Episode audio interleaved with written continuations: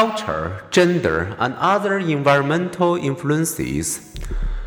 From conception onward, we are the product of a cascade of interactions between our genetic predispositions and our surrounding environments. Our genes affect how people react to and influence us. Forget nature versus nurture. Think nature via nurture.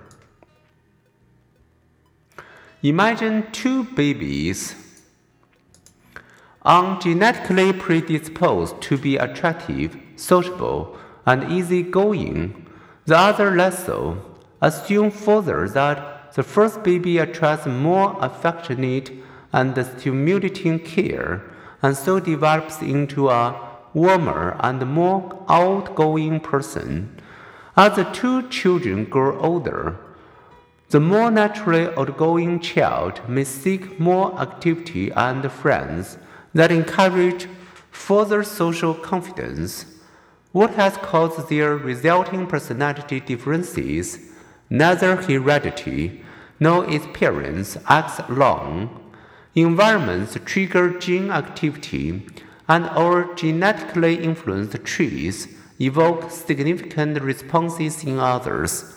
Thus, a child's impulsivity and aggression may evoke an angry response from a parent or teacher who reacts warmly to model children in the family or classroom. In such cases, the child's nature and the parent's nurture interact. Gene and thing dance together. Identical twins not only share the same genetic predispositions, they also seek and create similar experience that express their shared genes. Evocative interactions may help explain why identical twins raised in different families recall their parents' warmth as remarkably similar, almost as similar as if they had been raised by the same parents.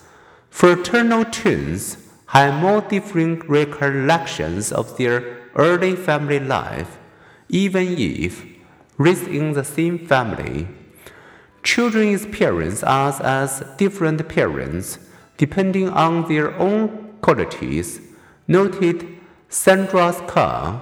Moreover, a selection effect may be at work as we grow older. We select environments well suited to our natures Talkative children may become salespeople. Shy children may become laboratory technicians.